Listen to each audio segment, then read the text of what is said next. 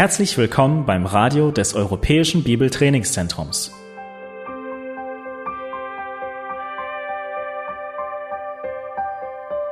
Unser Anliegen ist, dass der folgende Vortrag Sie zum Dienst für unseren Herrn Jesus Christus ermutigt.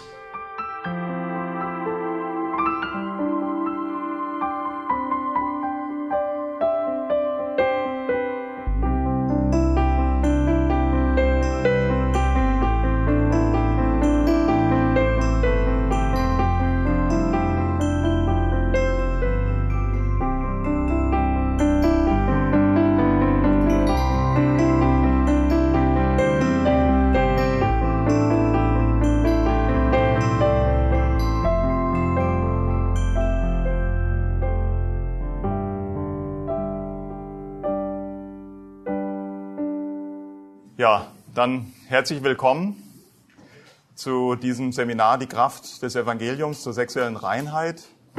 Weil es ein Seminar ist und ihr keine Schüler seid, die zu diesem Seminar verpflichtet worden sind, will ich euch gleich mal für den Mut danken, dass ihr euch hier durch die Tür getraut habt.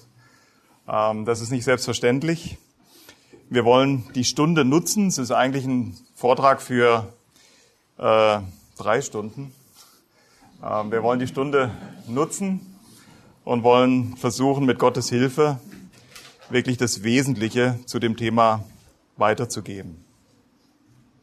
Ich denke, es ist sehr wichtig, dass wir, wir wollen noch einen Text lesen und auch beten, aber wie gesagt, ich danke euch für den Mut, dass ihr hierher gekommen seid, weil ich bin selbst davon überzeugt, auch dadurch, wie ich aufgewachsen bin, dass es wenig oder viele falsche Vorstellungen zum Thema Sexualität gibt in der Gemeinde Jesu und dass es leider dramatisch. Hat wahrscheinlich mit Scham zu tun, dass dann so eine Decke des Schweigens über dieses Thema gelegt wird. Scham, die durch falsche Vorstellungen oder auch durch einen falschen Umgang mit Sexualität ausgelöst wird. Und trotzdem ist es schade, weil wir als Gemeinde haben wirklich das Heft in der Hand als Gemeinde Jesu. Denn Sexualität ist nicht unsere Idee, nicht unsere Erfindung, es ist Gottes Erfindung. Und wenn jemand was zu dem Thema zu sagen hat, dann ist es ganz bestimmt das Wort Gottes und die Gemeinde als Säule und Grundfeste der Wahrheit. Auf eine Einleitung verzichte ich, wie ich zum Glauben und zu dem Thema gekommen bin, weil wir die Zeit dazu nicht haben, aber ihr könnt mich gerne persönlich ansprechen. Lasst mich zu Eingang den Text aus 1. Thessalonicher 4 lesen.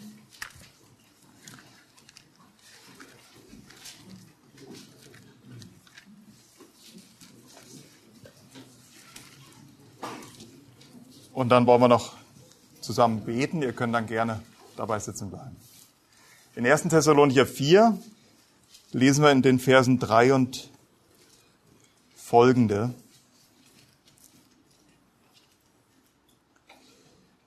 Denn dies ist Gottes Wille, eure Heiligung, dass ihr euch von der Unzucht fernhaltet, dass jeder von euch sich sein eigenes Gefäß in Heiligung und Ehrbarkeit zu gewinnen wisse, nicht in Leidenschaft der Begierde wie die Nationen, die Gott nicht kennen, dass er sich keine Übergriffe erlaube, noch seinen Bruder in der Sache übervorteile, weil der Herr Rächer über dies alles ist, wie wir euch schon vorher gesagt und eindringlich bezeugt haben. Denn Gott hat uns nicht zur Unreinheit berufen, sondern zur Heiligung. Vater im Himmel, wir danken dir, dass wir dein Wort haben. Wir danken dir, dass dein Wort allgenügsam ist, um ein Leben zu leben, was dich ehrt und letztendlich auch für uns zum Besten ist. Und darum bitten wir dich, dass du mir diese Gnade gibst, dass ich deinen Ratschluss zu dem Thema ja, so gut wie möglich kommunizieren kann und dass du uns auch diese Gnade schenkst, dass wir Herzen haben, die hören und auch Täter deines Wortes sind, dir zur Ehre. Amen. Ich will versuchen, mich dem Thema in drei Teilen zu nähern. Zuerst wollen wir positiv darüber reden, wie sich Gott Sexualität eigentlich gedacht hat. Warum? Weil ihr kennt vielleicht das Beispiel von diesen FBI-Beamten, die am Falschgeld ausgebildet werden. Wenn solche Beamte, und vielleicht ist es in Deutschland genauso, Blüten erkennen sollen, dann bekommen sie in den ersten Monaten nichts anderes vorgesetzt als echte Geldscheine.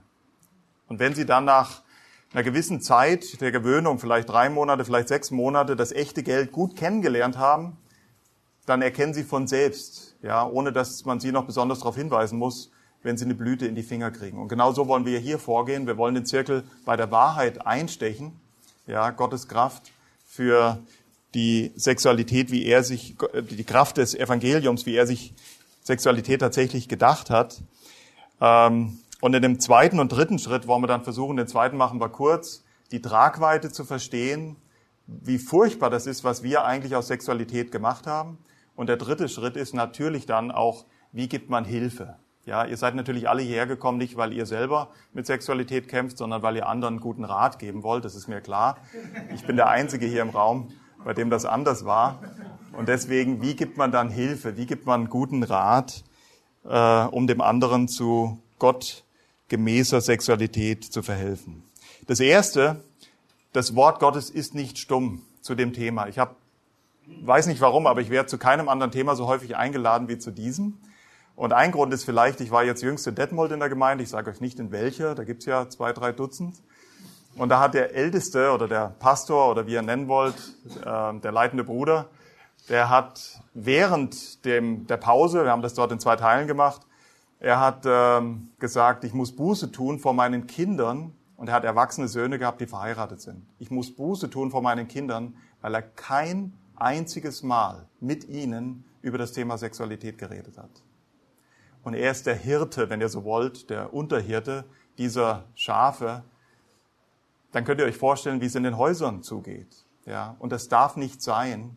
Ja, wir dürfen diesen Platz nicht unbesetzt lassen. Das ist sehr, sehr tragisch. Warum? Weil, wenn wir diesen Platz nicht belegen, dann bleibt der Platz nicht unbelegt. Ja, die Welt tut ihr Bestes, um euch, eure Gemeinden, eure Herzen oder die Herzen eurer Söhne, eurer Töchter, eurer Kinder mit ihrer Botschaft von Sexualität zu füllen. Und das ist grausam, weil sie ganz bestimmt nicht vom Wort Gottes inspiriert ist. Im Gegenteil, wir werden sehen, sie ist sogar pervers im wahrsten Sinne des Wortes, nicht nur bei dem Thema, weil sie den guten Ratschluss Gottes direkt ins Gegenteil verkehrt hat. Die Bibel ist nicht stumm zu dem Thema, das wisst ihr. Die Sprüche, Kapitel 5, Kapitel 6, Kapitel 7 reden ausführlich, warnend, spricht da Salomon mit seinem Sohn über den falschen Umgang mit Sexualität. Das hohe Lied, auch wenn es viele geleugnet haben, ist nach unserer Überzeugung ganz klar ein Buch, was von Sexualität redet. Und wir werden uns heute ganz besonders einem Abschnitt im ersten Korintherbrief zuwenden, der, wie ich meine, für, bitte erlaubt mir den Satz, dekadente Christen das beste Heilmittel ist, um sie kurz und knapp zur Wahrheit zu führen. Was ich damit meine, ja, ich, mich eingeschlossen, werde ich nachher noch erklären. Es ist dramatisch, ihr Lieben, dass wir äh, uns nicht vom Wort Gottes her in unseren Gemeinden mit dem Thema beschäftigen, weil Gott ist Erfinder von Sexualität. Alles, was an Sexualität Schönen zu, zu finden gibt, ist Gottes Idee. Oder ich kann es noch deutlicher sagen, alles, was an dir biologisch sexuell ist, ist Gottes Handwerk. Also kann daran per se von Anfang an nichts Perverses, nichts Böses, nichts, äh, nichts sein, wo man sich irgendwie vor, vor ähm, fürchten muss oder wo man aus Scham nicht drüber redet. Wir müssen uns dem Wort Gottes bei dem Thema zuwenden, weil er demzufolge auch am besten weiß, wie man damit umzugehen hat. Wir müssen uns dem Wort Gottes zuwenden, weil es im Kern etwas absolut Reines, etwas absolut Gutes, etwas Heiliges sein muss, weil es ist Gottes Werk. Sexualität gab es vor dem Sündenfall und auch für die Sexualität sagte Gott am Ende des sechsten Tages und siehe, es war sehr gut. Und wir müssen uns ganz bestimmt auch dem Wort Gottes zuwenden, wenn es um die Frage richtig verstandener Sexualität geht. Warum? Weil das die einzige Quelle ist, wo wir wirklich den Ratschluss Gottes finden können. Wir, das verpflichtet uns, ihr Lieben, auch zu dem Thema das Wort Gottes gut zu studieren. Ich will auch gleich noch sagen, wir wollen das mit Bedacht tun, weil ich aus eigener Erfahrung und vielleicht ihr auch weiß, dass viele natürlich schambehaftet an das Thema rangehen, teils vielleicht, weil sie falsch mit der Sexualität umgegangen sind, teils auch, weil sie falschen Umgang an sich selbst erlebt haben. Ja, es gibt auch Missbrauch, vorwiegend unter Frauen oder Mädchen, natürlich auch unter Jungen. Deswegen wollen wir es mit Bedacht tun, aber wir wollen es trotzdem mit der Offenheit tun, wie es auch das Wort Gottes tut. Bevor wir uns aber dem wenden, dem, dem Thema zuwenden, möchte ich euch mit einer Vorüberlegung auch an das Thema der Sexualität ranführen. Weil wenn diese Grundlage nicht da ist, können wir Sexualität nach meiner Überzeugung niemals wirklich verstehen. Gott hat uns, den Menschen, als, wenn ihr so wollt, Krone seiner Schöpfung geschaffen. Und ihr dürft gerne dazu 1. Mose 1 aufschlagen.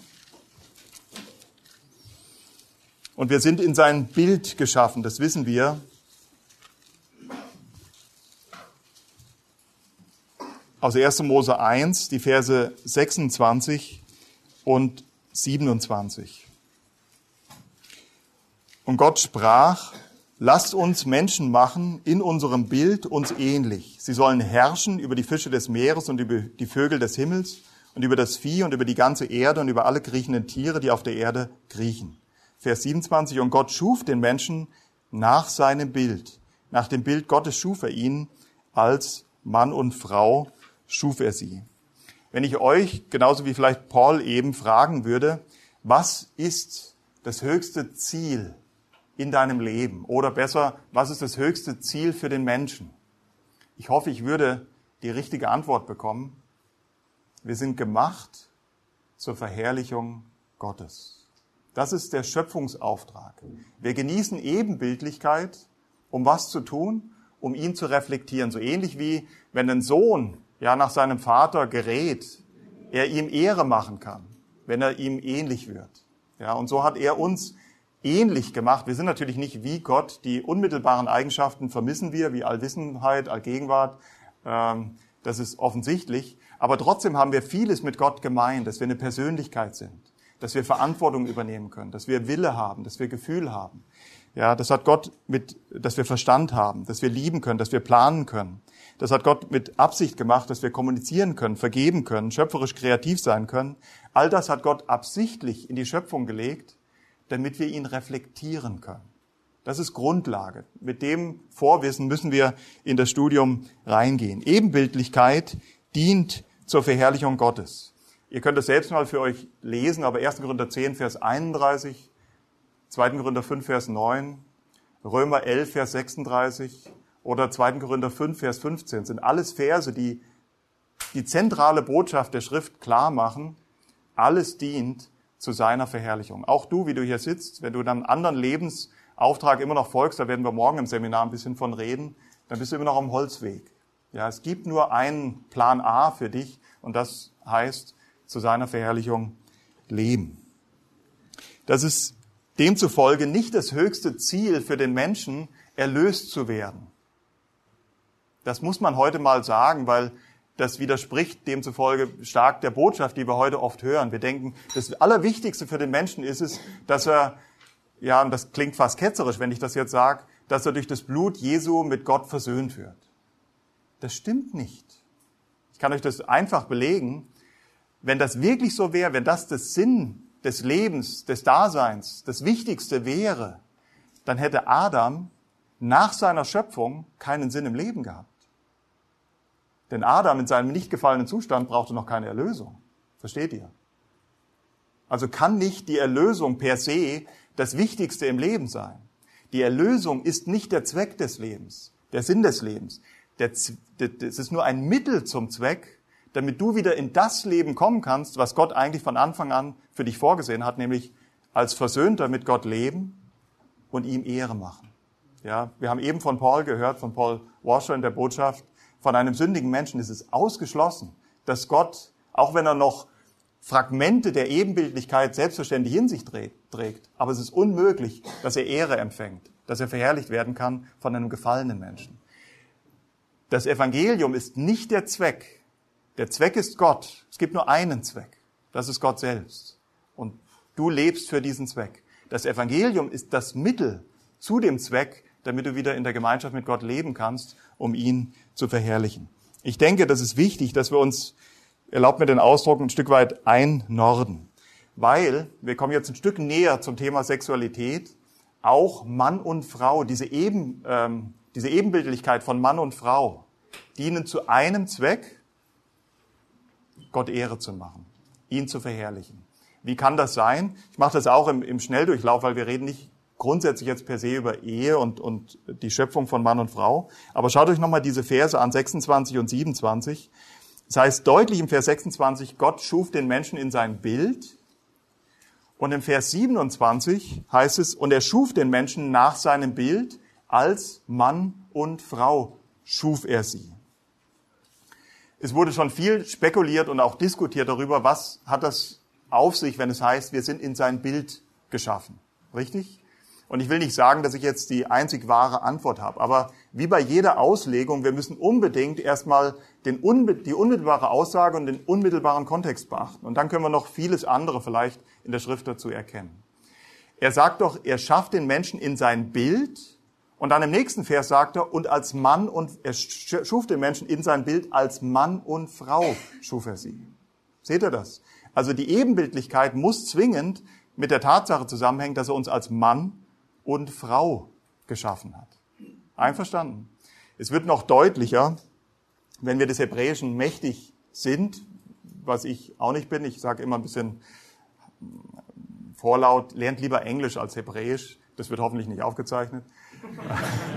Weil es gibt so viel gutes Material auf Englisch. Bis ihr mal so weit kommt, dass ihr so gut Hebräisch beherrscht, bis ihr das herausfindet, was ein Dr. Thomas oder andere ähm, in der Schrift geforscht haben, dann ähm, seid ihr sehr gut in Englisch, ganz sicher. Besser als in Hebräisch. Aber das ist meine persönliche ähm, Auffassung.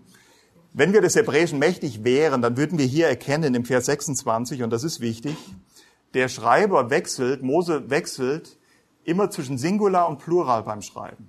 Lasst, Singular, uns, Plural, ich mache es jetzt mal auf Deutsch, damit wir es besser verstehen können. Mensch steht tatsächlich sogar im Urtext, da steht gar nicht Menschen. Mensch, Singular, machen, Plural. Also er wechselt permanent Singular, Plural, obwohl das gar nicht notwendig ist und es sogar an einem Punkt grammatikalisch falsch ist. Warum? Es ist ein Stilelement. Er will uns auf was aufmerksam machen. Singular, Plural. Singular, Plural. Das habt ihr jetzt im Kopf.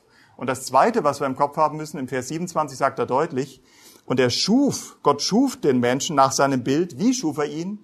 Als Mann und Frau. Allem Gender-Wahnsinn zum Trotz weiß jeder hier im Raum, Mann und Frau sind völlig verschieden. Ja, wenn wir weder, wenn wir nicht so sehr auf den Charakter eingehen wollen, dann nehmt wenigstens erstmal ein Biologiebuch zur Hand und dann ist eigentlich schon klar, ja, Mann und Frau sind sehr unterschiedlich. Und das ist bei, das ist ich wollte jetzt auf Englisch sagen, by Design, das ist mit Absicht so. Gott wollte das so. Gott hat Mann und Frau unterschiedlich geschaffen. Richtig? Und trotzdem sollen sie in ihrer Unterschiedlichkeit, das lesen wir dann später im Kapitel 2 am Ende, sollen sie ein Fleisch werden.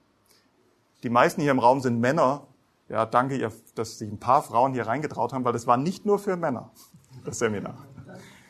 Aber dieses ein Fleisch, ihr Männer, hat im Alten Testament nichts in erster Linie mit Sexualität zu tun, wo wir so schnell dran denken. Wenn ihr mal studiert, gleich in den nächsten Kapiteln, alles Fleisch, Kapitel 6 bei Noah, alles Fleisch war verdorben. Da meinte er nicht die Sexualität, sondern da meinte er Personen. Durchgängig im Alten Testament wird mit Fleisch nicht Sexualität gleichgesetzt, sondern Person. Also macht es einen ganz anderen Sinn, wenn wir verstehen, Mann und Frau sollen ein Fleisch werden. Sie sollen was? Sie sollen wie eine Person oder ja, wie ein Wesen werden. Im Deutschen haben wir einen hervorragenden Ausdruck, das hat nicht jede Sprache. Kennt ihr das? Ein Herz und eine Seele sein. Und genau das ist damit gemeint. Obwohl Mann und Frau völlig unterschiedlich, nicht nur in ihrer Biologie geschaffen sind, sollen sie trotzdem in der Ehe ein Herz und eine Seele werden. So, und jetzt, das war nur Vorbereitung. Jetzt brauchen wir nur noch einen kleinen Schritt um diese Ebenbildlichkeit auch hierin zu verstehen. Er sagt, lasst uns Mensch machen in unser Bild. Wer redet denn da? Gott und die Engel? Ihr seid schon so gut vorgebildet, ja, ist ausgeschlossen, weil Engel sind geschaffene Wesen, die können selbst nicht Schöpfungskraft haben. Wer redet mit uns? Das ist der zweite Hinweis schon in den ersten Versen der Schrift auf die Dreieinigkeit. Der Geist Gottes schwebte über den Wassern und jetzt lasst uns Menschen machen. Ein zweiter Hinweis auf die Dreieinigkeit. Wir wissen, Gott besteht in drei Personen und trotzdem ist es nur ein Gott. Eine Dreieinigkeit. Viel besser übrigens als die Amerikaner. Die haben nur Trinity. Dreiheit. Wir haben Dreieinigkeit. Genau das drückt es aus. Es sind nämlich drei Personen und trotzdem, und ich kann es euch nicht erklären und ihr glaubt das alle, Gott sei Dank, es ist ein Gott. Und auf diese Dreieinigkeit spielt er an, wenn er ständig diesen Wechsel hat zwischen Singular, Plural, Singular, Plural. Und jetzt redet er von, ich will Mensch machen, den Menschen machen in unser Bild. Als Mann und Frau schuf er sie in sein Bild. In der Ehe sind Mann und Frau völlig unterschiedlich und trotzdem sollen sie ein Herz. Und denkt jetzt bitte noch nicht an Sexualität. Sie sollen ein Herz und eine Seele werden. Vielleicht, ich setze das bewusst an den Anfang, weil wir nähern uns langsam jetzt als drittes dann der Sexualität. Wenn wir das nicht verstehen, haben wir, glaube ich, nach meiner Auffassung noch wenig von Ehe überhaupt verstanden. Ehe ist ein Geschenk Gottes an den Menschen, um, wie mit allem anderen, was er dir geschenkt hat, um ihn zu verherrlichen. Weil wenn du in der Ehe lernst, obwohl deine Frau so unterschiedlich ist, wer ist denn verheiratet hier im Raum? Sehr gut wenn du lernst mit deiner Frau oder mit deinem Mann, obwohl er, und lass den Genderwahnsinn, die Nordeuropäer haben es schon hinter sich gelassen, ja, das, die Welle geht vorbei. Wenn du lernst, mit ihm ein Fleisch, ein Herz und eine Seele zu werden, dann reflektierst du die Dreieinigkeit. Und das ist der, das ist der Gedanke, der bei der Schöpfung des Menschen und auch bei der Erschaffung der Idee Ehe Pate stand. Du hast ein Vorrecht, auch wenn du es als Kampf empfindest, und es ist Kampf seit dem Sündenfall, da reden wir morgen ein bisschen drüber, aber du hast ein Vorrecht, und bei Adam und Eva war es so, es ist ein Vorrecht, mit unserer Unterschiedlichkeit eine Einheit zu werden und in der Zweieinheit die Dreieinheit zu reflektieren. Alles dient, ihr Lieben, egal wo ihr euch hinwendet, alles dient zu seiner Verherrlichung. Auch die Institution Ehe. Also diese Ebenbildlichkeit er streckt sich auf Mann und Frau und Gott hat uns diese Unterschiedlichkeit gegeben, damit wir ihn reflektieren. Ich stelle euch mal eine Frage, damit ihr trotz der Hitze irgendwie mal zwischendurch immer ein bisschen Luft schnappen könnt. Ja, nicht so schwer, aber wir müssen ziemlich zügig durchs Thema durchgehen. Wie viele Lieder kennt ihr, die die Liebe Gottes für die Menschen besingt oder besingen? Zwei? Fünf? Zwanzig? Hunderte? Vielleicht sogar Tausende, richtig? Gegenfrage, wie viele Lieder kennst du, die die Liebe des Vaters für den Sohn besingen?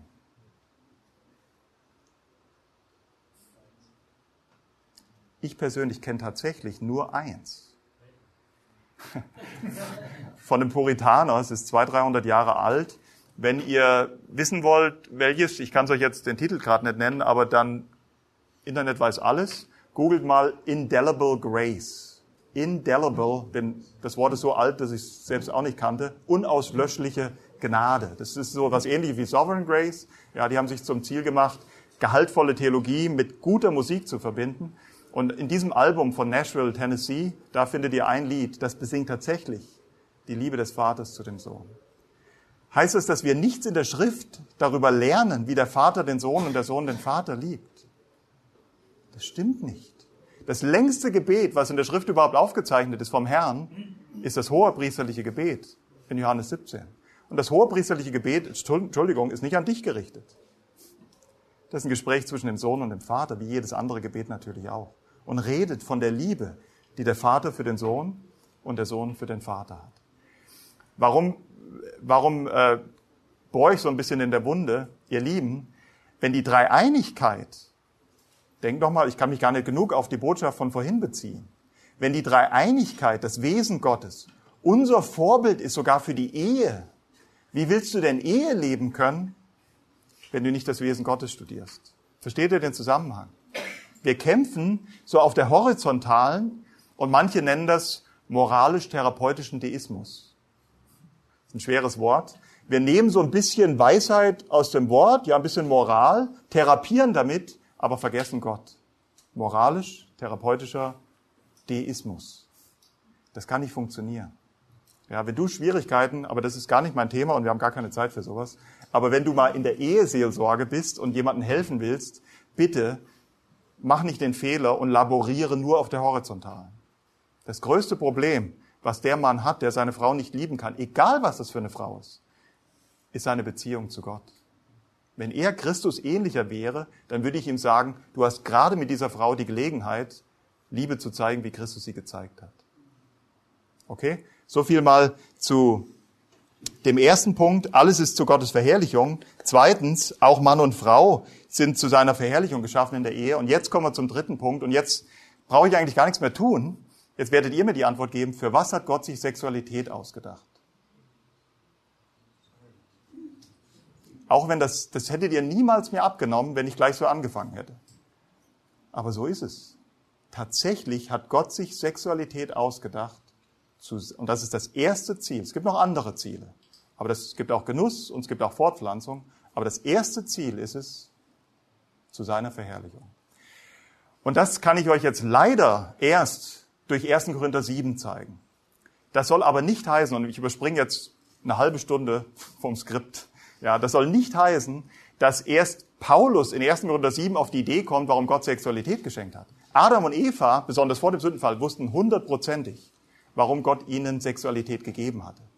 Und der Grund, warum es bei den Korinthern aufgeschrieben werden musste, so glasklar, war welcher? Weil die Korinther so dekadent waren wie wir heute. Die brauchten so eine einfältige Belehrung. Ihr dürft nicht den Fehler begehen und denken, so wie die Schrift aufgeschrieben wurde, so wussten die Menschen erst von der Offenbarung Gottes. Das stimmt nicht. Adam wusste vielleicht sogar, vielleicht nicht alles vom Kreuz, aber der wusste schon von, von dem Erlöser, der kommen sollte. Eva dachte bei Kain, ich habe den Erlöser geboren. Ja, das könnt ihr nachweisen, wenn ihr gute Bibelübersetzungen habt oder des Hebräischen mächtig seid. Das hat natürlich seine Vorteile. Ja, die wussten sehr viel vom Ratschluss Gottes. Aber die Korinther, die mussten tatsächlich so eine Belehrung, und jetzt ist der Sprung schon geschafft, diese 20 Minuten, äh, die mussten tatsächlich das kleine Einmaleins der Sexualität beigebracht bekommen. Was aber bei Adam und Eva, besonders vor dem Sündenfall, ganz klar vor Augen stand. Lese ich, ich lese euch diese Verse aus 1. Korinther 7, die Verse 1 bis 5. Und ich möchte dann ganz besonders auf Vers 4 eingehen. In 1. Korinther 7, Vers 1 schreibt Paulus den Korinthern, was aber das betrifft, wovon ihr mir geschrieben habt, also ihr seht, das ist nicht der erste Korintherbrief, da gab es schon Briefwechsel, aber das ist der erste inspirierte Brief, den Paulus den Korinthern schreibt. Und die hatten Fragen in diesem ersten Brief und er beantwortet jetzt eine Frage zum Thema Sexualität. So ist es gut für einen Menschen, keine Frau zu berühren. Aber um der Unzucht willen habe jeder seine eigene Frau und jede habe ihren eigenen Mann. Der Mann leiste der Frau die eheliche Pflicht, ebenso aber auch die Frau dem Mann. Hat noch irgendjemand Zweifel, von was ihr gerade redet? Er redet tatsächlich jetzt vom sexuellen Zusammenkommen zwischen Ehemann und Ehefrau. Okay? Ist nicht immer klar. Ja? Als ich das mal, haben wir keine Zeit für das Beispiel, aber ein Teenie war mal sehr überrascht und hat sich dann einen dicken Textmarker genommen hat es ganz dick markiert, ja, weil er gar nicht glauben konnte, dass die Bibel so direkt sogar zur Sexualität redet. Vers 4, die Frau verfügt nicht über ihren eigenen Leib, sondern der Mann.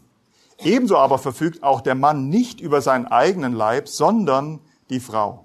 Noch Vers 5, entzieht euch einander nicht, es sei denn nach Übereinkunft eine Zeit lang, damit ihr euch dem Gebet widmet und dann wieder zusammenkommt, damit der Satan euch nicht versuche, weil ihr euch nicht enthalten könnt.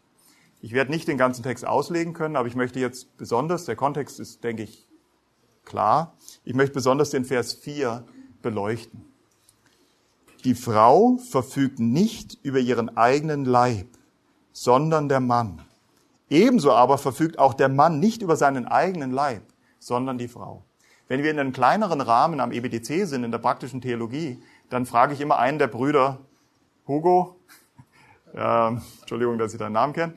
Äh, sag jetzt mal mit deinen Worten, was Paulus mit dem Vers 4 ausdrücken wollte. Ja, dass ich. Äh nee, es war gar nicht ernst gemeint. Ich mach. Keine Angst. Ja, das, ich glaube dir das. Du warst vielleicht schon bei dem Unterricht dabei. Ähm, das war ein Test.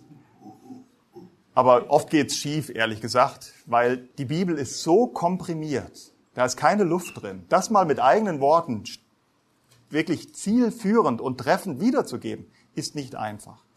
Ich sage nicht, dass ich schaffe, ja, ich habe mir wirklich, konnte sehr mit, ähm, mit, ähm, mit Spurgeon, wenn ihr so wollt, mitfühlen, der mit Knittern Das war ein Freudscher. Mit zitternden Knien, mit knitternden Ziehen, ja, mit zitternden Knien vor der Botschaft steht und wirklich Angst hat, kann ich das, was Gott uns anvertraut hat, wirklich zu den Leuten bringen. Ich versuche es jetzt, ja, das ist fast, ähm, ist auf jeden Fall eine große Herausforderung in seinen eigenen Worten, einen biblischen Text zu fassen. Aber ich versuche es mal. Paulus will sagen, er sagt ja hier, die Frau verfügt nicht über ihren Leib. Und er sagt genauso, der Mann verfügt nicht über seinen Leib. Und wir wissen, es geht hier um Sexualität. Er redet jetzt nicht einfach nur über deinen Leib allgemein, sondern er redet um das, was an deinem Leib sexuell ist. Okay? Und darüber spricht Paulus, jetzt nehme ich den Hugo, weil ich deinen Namen kenne, Hugo, weil du bist ein verheirateter Mann. Alles, was an dir, und das sagt Paulus, deswegen darf ich es auch so sagen, alles, was an dir sexuell ist, ist nicht dein Eigentum. Wenn ich etwas, über etwas verfügen kann, dann ist das mein Eigentum, richtig? Wenn ich Verfügungsberechtigter bin, das ist ein Kennzeichen von Eigentum. Und Paulus sagt hier, Hugo, das ist nicht dein Eigentum. Das ist das Eigentum deiner Frau.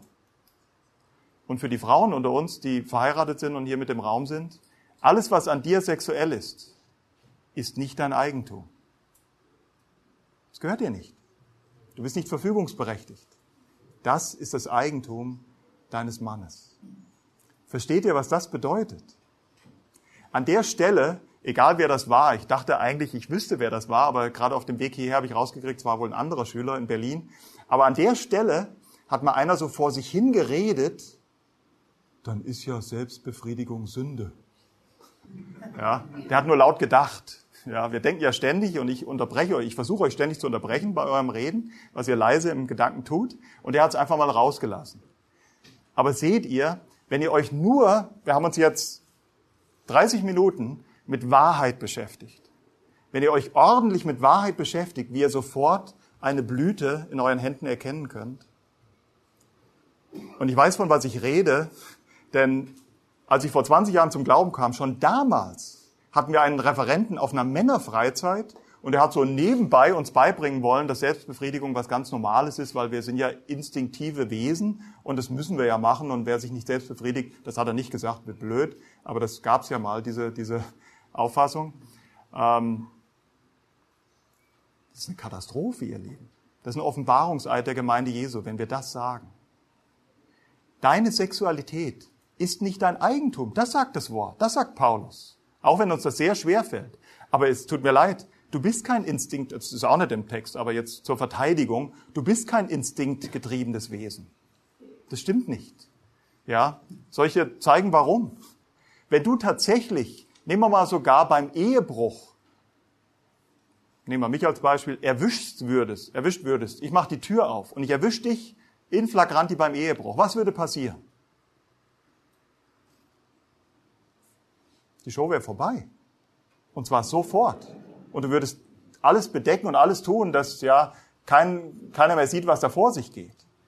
Ein Tier tut es nicht. Ja, Tiere sind in der Tat instinktgetriebene Wesen. Die müssen das rauslassen. Männer, und gerade Männer muss ich ansprechen, nicht Frauen sind frei von Selbstbefriedigung, aber ganz besonders wir Männer. Auch wenn es ein großes Problem ist und wenn über 90 Prozent der Jungs anfangen, sich selbst zu befriedigen. Das macht es aber nicht richtig. Ganz im Gegenteil. Gott hat uns die Sexualreife, äh, die sexuelle Reife zu einem Zeitpunkt geschenkt, wo wir noch nicht heiraten, damit wir lernen, uns zu beherrschen, richtig damit umzugehen. Und wir kommen dazu, glaubt mir. Aber ich möchte, dass ihr dem Glauben schenkt, nicht was ich zu sagen habe, sondern was Paulus sagt. Alles, was an dir sexuell ist, ist gar nicht dein Eigentum. Es gehört deiner Frau. Und alles, was an deiner Frau sexuell ist, ist nicht ihr Eigentum. Das gehört ihrem Mann. Und wenn du keinen Mann hast oder wenn du noch keine Frau hast, noch nicht die, dich an der Frau deiner Jugend erfreuen kannst, dann musst du lernen, damit zu warten, weil es ist nicht dein Eigentum. Du begehst Diebstahl, wenn du das für dich selbst missbrauchst. Ich weiß, dass das allein noch nicht reicht, um davon frei zu werden, aber wir kommen noch zum zweiten und dritten, hoffentlich.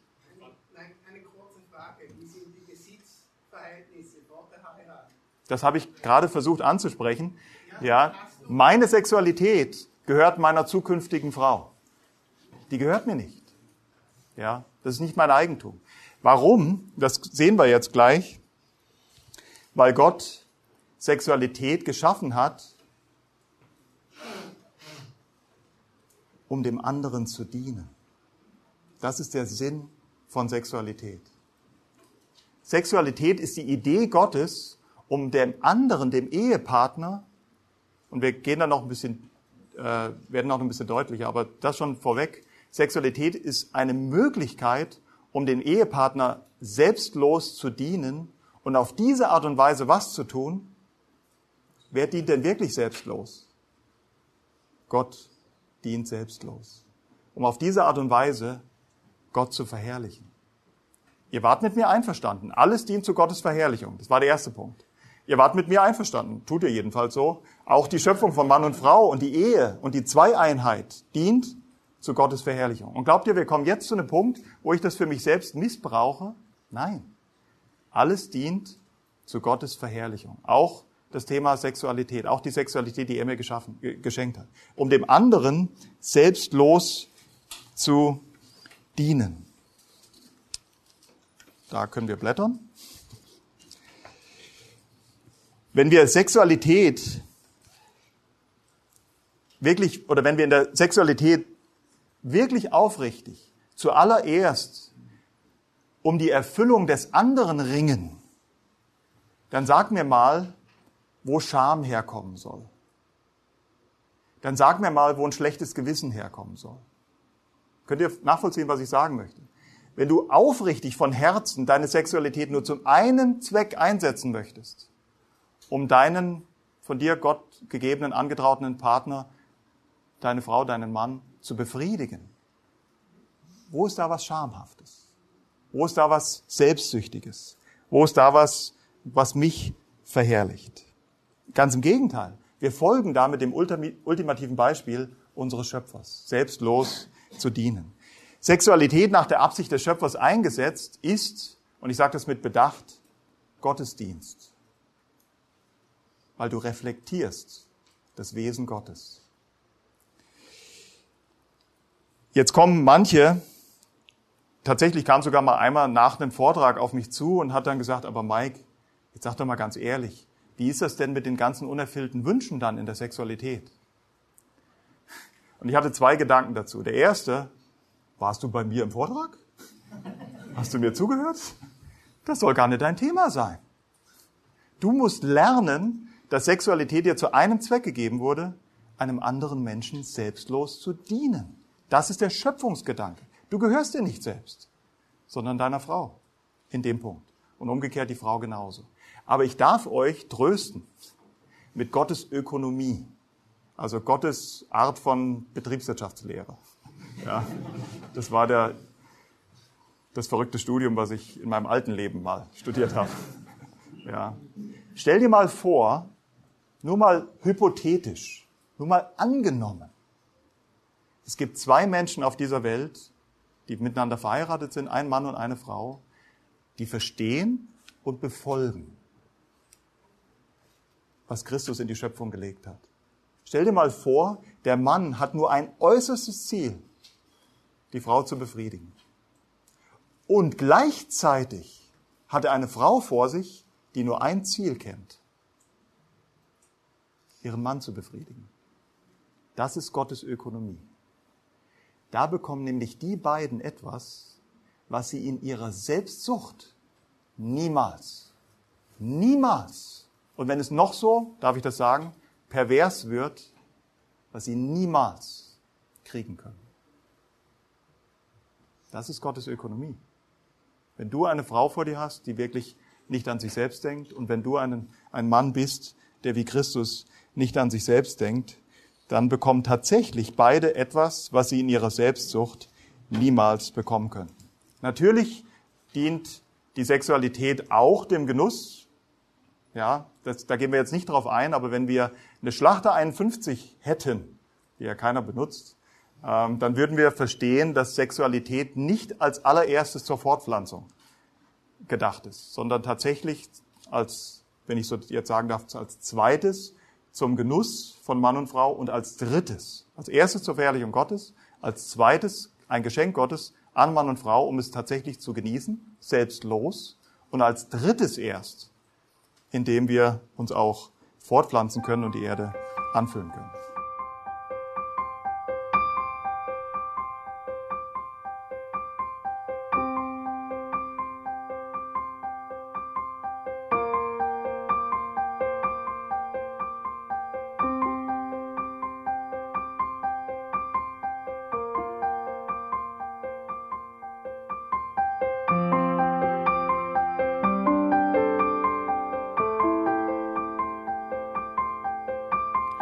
Alle Vorträge unseres Programms, Bücher, DVDs und vieles mehr können Sie bei uns unter www.shop.ebtc.org erhalten.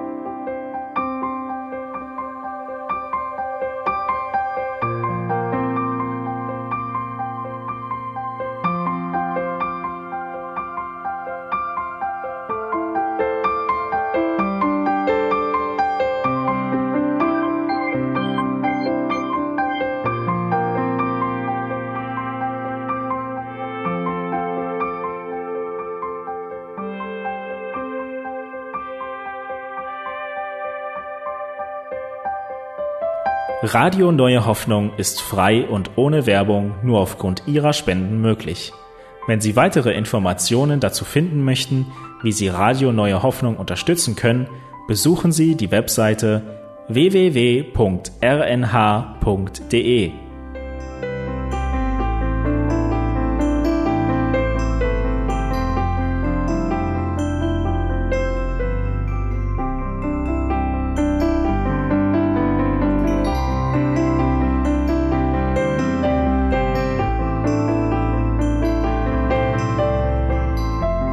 Die Sendezeiten des EBTCs sind Montag, Mittwoch, Freitag und Samstag jeweils von 10 bis 11 Uhr.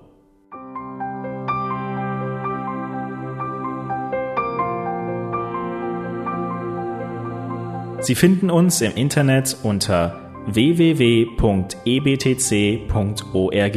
Eine E-Mail können Sie uns senden an radio.ebtc.org. Telefonisch erreichen Sie uns unter 0049 3060 988 610. Unsere Postanschrift lautet an der Schillingbrücke 4 in 10243 Berlin, Deutschland.